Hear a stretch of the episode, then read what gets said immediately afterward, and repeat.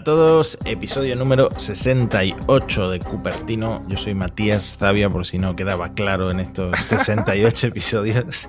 Y, Estoy pensando que el 69 va a ser el de los Apple Silicon. Ay, ay, ay. ay, ay, Muy oportuno. Bueno, me acompaña Alex Barredo. Eso es, eso es. Ese soy yo, amigos. Ese soy yo. Tú, bueno, no hace falta presentarte, eres el podcaster más famoso de España. Bueno, sí, venga, ok.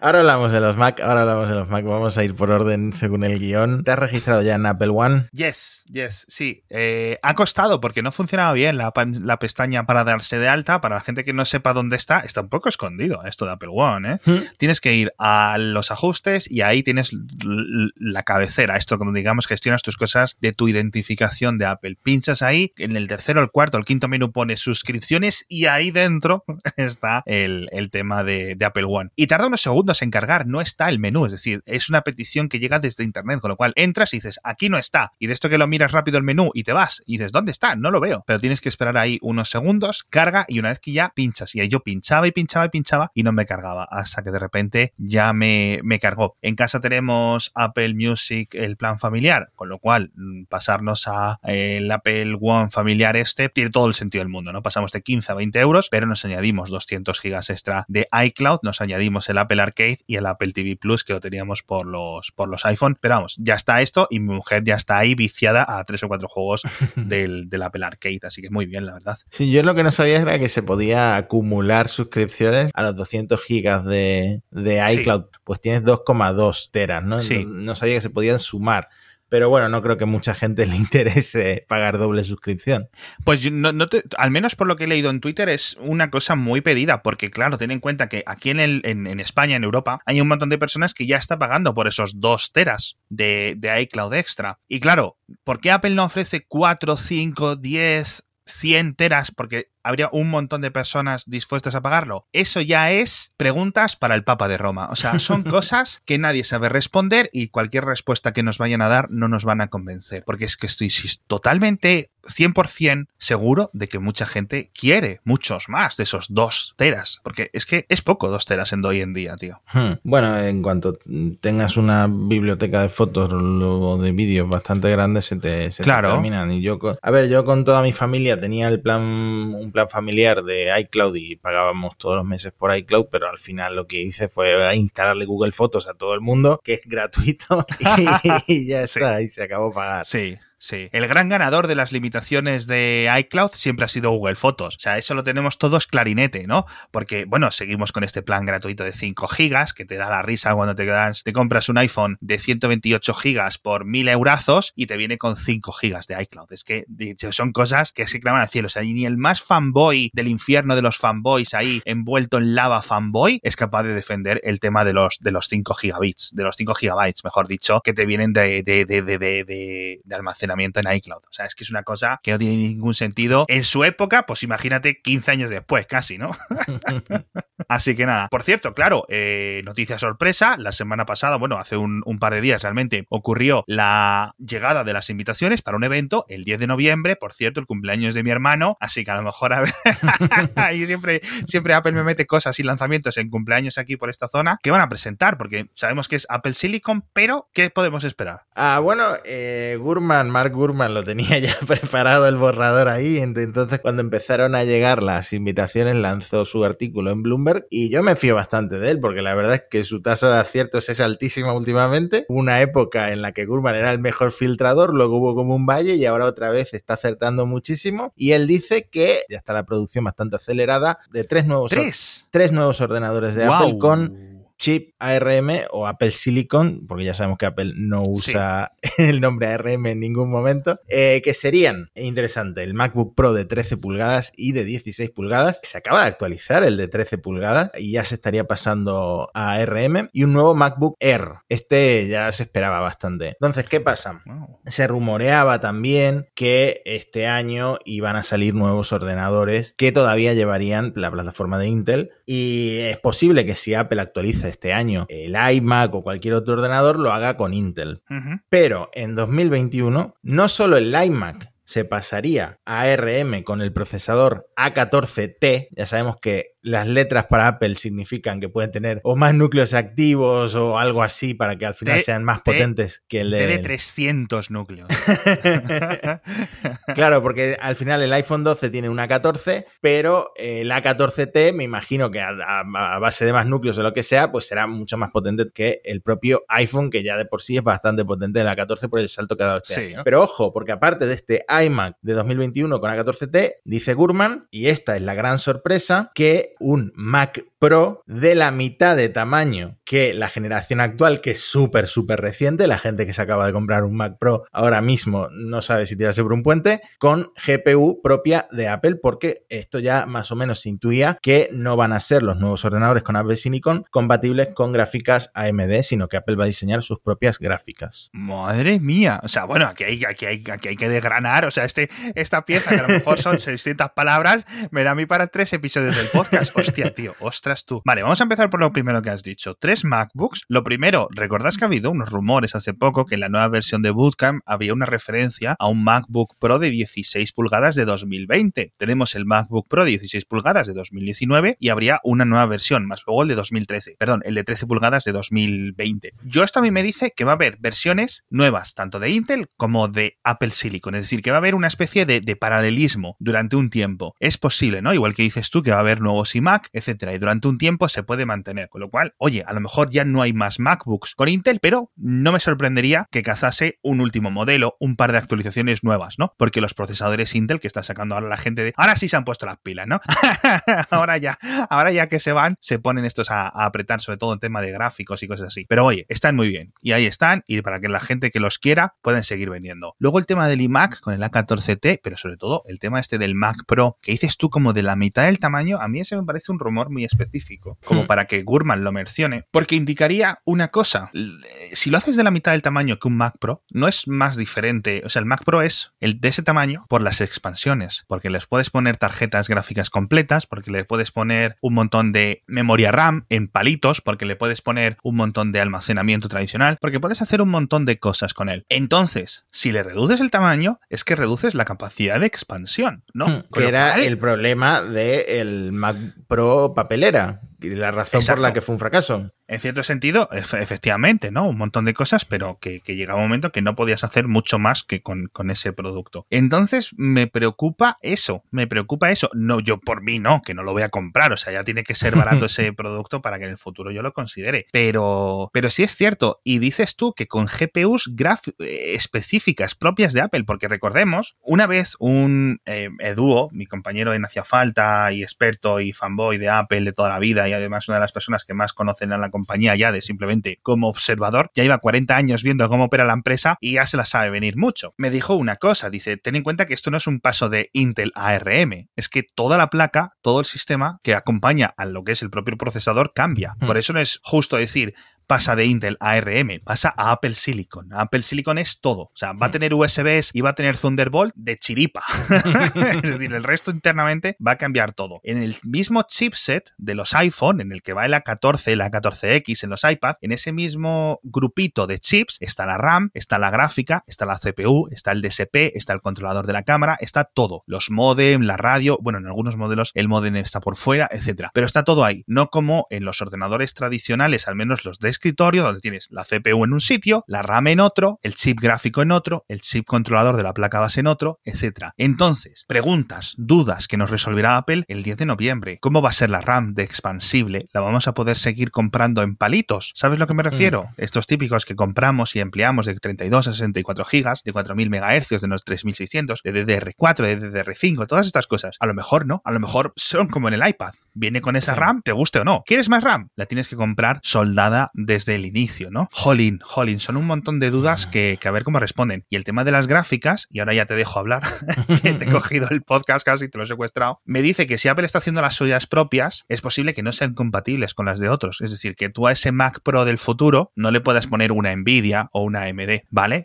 No, es que esto lo comentábamos cuando se anunció la transición, que el, entre comillas, ecosistema de Apple ahora sí que va a ser, ahora sí que va a ser cerrado, ahora sí que va a ser bastante bastante cerrado, tiene sentido a nivel comercial. A nivel del usuario, pues se van a perder eh, modularidad o la posibilidad de expandir el, ordenador, a no ser que sea por Thunderbolt, va a perder compatibilidad, pero bueno, Apple lo que gana es, por un lado, controlar todo el suministro, bueno, el suministro no, mejor dicho, controlar el hardware en, eh, su totalidad y por otro lado, la experiencia de, usuario. Entonces, ¿a quién dejan un poco más tirados? Pues quizá los usuarios profesionales animales Claro, es mm. que veremos, porque a lo mejor es lo que dices tú, a lo mejor se utiliza el Thunderbolt como conector mágico. Y si quieres cosas para ese producto Mac, para ese producto Mac Pro de mitad de tamaño, es porque vas a tener un montón de cajas como extensiones. ¿Sabes a lo que me refiero? Tienes unos buses gigantes a los que les puedes conectar todos los Thunderbolt que tú quieras. Con lo cual, que quieres GPU que no sea la de Apple porque quieres una Nvidia, perfecto, soporte de external GPU, perfecto. ¿Que quieres más almacenamiento? Pues aquí te vendemos un sistema para que puedas poner todos los SSDs, todos los MMDs, todos los, los, los, palitos de almacenamiento que tú quieras. Algo así, ¿no? Entonces, claro, tío, son tantas las posibilidades, está todo tan abierto que me da pena elucubrar a, a pocos días del evento, hmm. así que... Va a ser un evento lo que Dios muy, quiera, ¿no? muy, muy interesante. Creo hmm. que me voy a... Esta vez sí me voy a saltar el spinning para,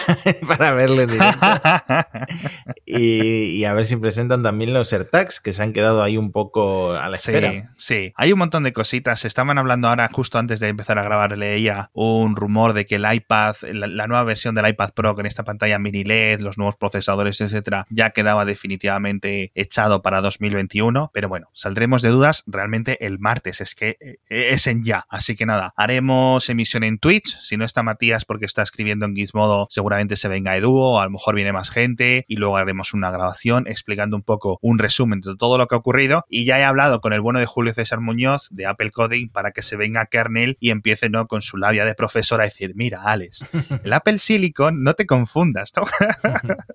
y nos explica un poco todo más en profundidad a un nivel técnico en el que sinceramente ni tú ni yo nos vamos a saber meter, porque tú y yo, jiji, jaja, Apple para aquí, Apple para allá, pero tiene que venir luego Julio César a explicarnos las cosas con detalle. Así que bueno, tenemos que hablar de ventas de iPhones, tenemos que hablar de motores de búsqueda, tenemos que hablar de Carrot, tenemos que hablar de un montón de cosas, pero rápidamente el patrocinador de esta semana es iRobot con su Rumba i7 Plus, que es, joder, chicos, es que de verdad, es, ojalá Apple se metiera en este mercado, pero de momento no se mete, así que es la mejor, la mejor aspiradora inteligente que puedes comprar. Tiene una cosa, Matías, que tú, esto te va a gustar porque eres vago como yo, que es la estación de vaciado, que es una cosa mágica, es una especie de torre que la gente yo creo que la pone en su cocina y es fantástico. La, la rumba se vacía sola, no tienes que estar ahí cada día y medio, bueno, o cada día, si tienes una casa muy cerdícola, sacándole la basurita, tirándolo a la basura, etcétera. Automáticamente le pone energía y le saca el polvo, le saca las migas, le saca todo lo que ha recogido. Con lo cual, a lo mejor, dice la gente de iRobot que puedes estar incluso meses sin tener que hacerle nada a la Rumba i7 Plus. Y una cosa buena que tiene, aparte de una aplicación que funciona muy bien con Alexa, con Google Assistant, con todas estas cosas, incluso con HomeKit, si eres un poco manitas, tienes que hacer algún apaño, pero ahí tienes el soporte, es que le puedes decir dónde quieres que limpie o, le puedes decir que haga cosas específicas, ¿no? Con lo cual no siempre hace el barrido a la casa. Después de comer te puede barrer debajo de la mesa de comer porque está ahí, ¿no? O si tu perro muda y sabe o le dices cuáles son los, los meses del año en los que tu perro eh, tiene más, descarga más pelo, pues lo sabe y hace más empeño en barrer por donde va el perro. Tiene un sistema que se llama el Dirt Detect, la detección de suciedad, que es algo, algo meramente mágico, ¿no? Así que echadle un vistazo, vamos a dejar un enlace en las notas del episodio porque este sí que puede ser el regalo de, estas navidades. Si no os da para el Mac Pro este de ARM, de Apple Silicon, echadle un vistazo a la rumba i7, i7 Plus. ¿Quieres hablar de motores de búsqueda o quieres hablar de Carrot? ¿De qué quieres hablar? a ver, me intriga lo de Carrot.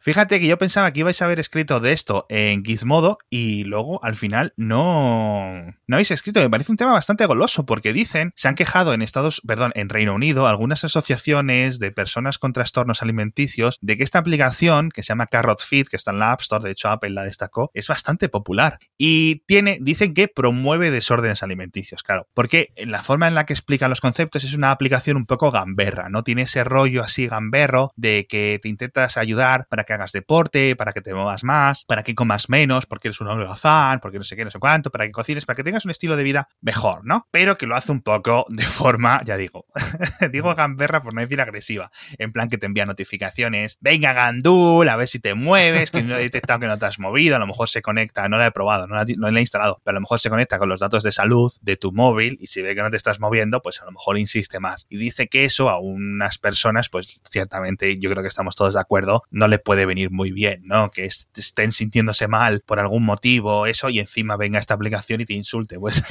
no, hace, no hace mucha gracia. Entonces yo creo que es, ¿sabes una cosa? Que tienen razón, pero que tampoco es tan grave, ¿no? Yo creo que si no fuera una aplicación del iPhone o una aplicación que Apple hubiera destacado en la App Store, yo creo que no estaríamos hablando del tema. Pero sí es cierto que es una conversación que merece la pena tener, ¿no? Los límites del gamberrismo en estas aplicaciones, de la editorialización, ¿no? Lo que piden de eliminarla, no creo que la eliminen. Ahora, la recomendación de Apple, a lo mejor se han arrepentido de recomendarla, pero es que es cierto. Y esto ocurre mucho también en el mundo de, los influencers y las influencers que usan un lenguaje como si fuera psicología barata que al final a la ah, gente le, afecta mucho. Entonces, si una aplicación te estás diciendo que estás fofo por, por usar un lenguaje gracioso, que además está, está de moda que haya community managers graciosos, irónicos, ah, no sé qué, pues es lo que pasa, que a alguna gente, pues sí que le puedes, le puedes hacer daño, causar trastornos alimenticios. Sí, la verdad es que, bueno, no es, el, no es el fin del mundo, pero, por cierto, lo que ha hecho Apple ha sido subirle el nivel de restricción para que menores de 17 años no se lo puedan instalar. Así que yo creo que Apple ha tirado un poco por, yo creo que la vía, la vía correcta. Y sobre el tema de los motores de búsqueda, esto sí lo habéis comentado en Gizmodo, ¿no? Sí, el rumor de que están eh,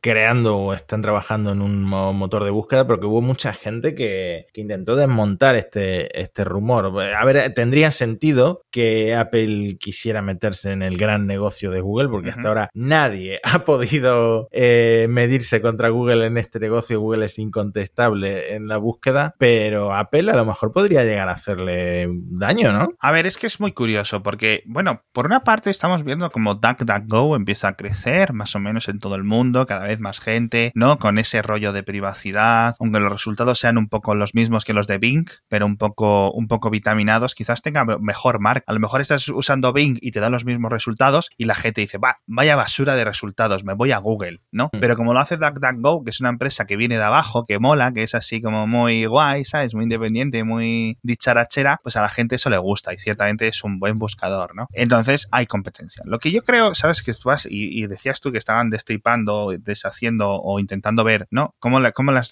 dicho? Intentando escarbar en el, en el artículo. Sí, desmontarlo. Eso, me hace mucha gracia porque en cierto sentido Apple ya tiene un buscador. No, es que Apple tiene como ocho buscadores ya, ¿sabes? Entonces, lo que sí creo que pueden hacer, porque recordemos que Apple fichó a, a Gian Andrea, a uno de los grandes capos de búsqueda de Google hace año y medio, dos años, sí. más o menos, con lo cual no fichas a ese señor si no tienes un plan detrás o tienes algo, una idea, De lo que puedes, de lo que puedes hacer. Así que, en cierto sentido, es posible que haya algún tipo de unificación, que haya una especie de mm, sistema incorporado dentro de los iPhone o dentro de los iPhone y de los Mac o dentro de tu iCloud o dentro de lo que sea, que te haga una búsqueda o metabúsqueda. Es decir, que cuando tú le pongas algo, te busque el iPhone, te busque en Siri, te busque en Apple Maps, te busque en las fotos, te busque en un montón de cosas. Digamos que unifique todos esos buscadores que tiene Apple repartidos, ¿no? Desde Spotlight hasta el Find My, todas estas cosas. Yo creo que a lo mejor eso es a lo que se refiere el Financial Times que está haciendo Apple. No creo que vaya a haber una web ¿sabes? Como google.com, en la que tú entres y tenga, digamos, Apple te encuentre resultados de toda la web.